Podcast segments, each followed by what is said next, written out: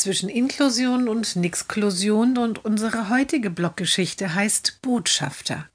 Der Junge hat ein langes Praktikum gemacht. Es gefiel ihm gut im Betrieb und immer mehr Aufgaben wurden gefunden, die er übernehmen konnte.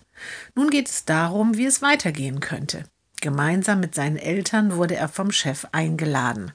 Also, ich kann mir das gut vorstellen, dass Ihr Sohn auch weiter hier arbeitet, sagt dieser. Wie wir das dann genau organisieren, müssen wir noch überlegen. Die Eltern schauen zum Sohn, der lächelt.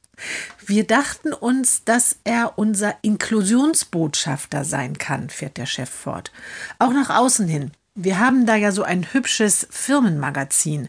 Er könnte zum Beispiel Führungen in leichter Sprache durch unseren Betrieb machen oder auch den neuen Auszubildenden erklären, was wichtig ist, wenn man einen behinderten Arbeitskollegen hat.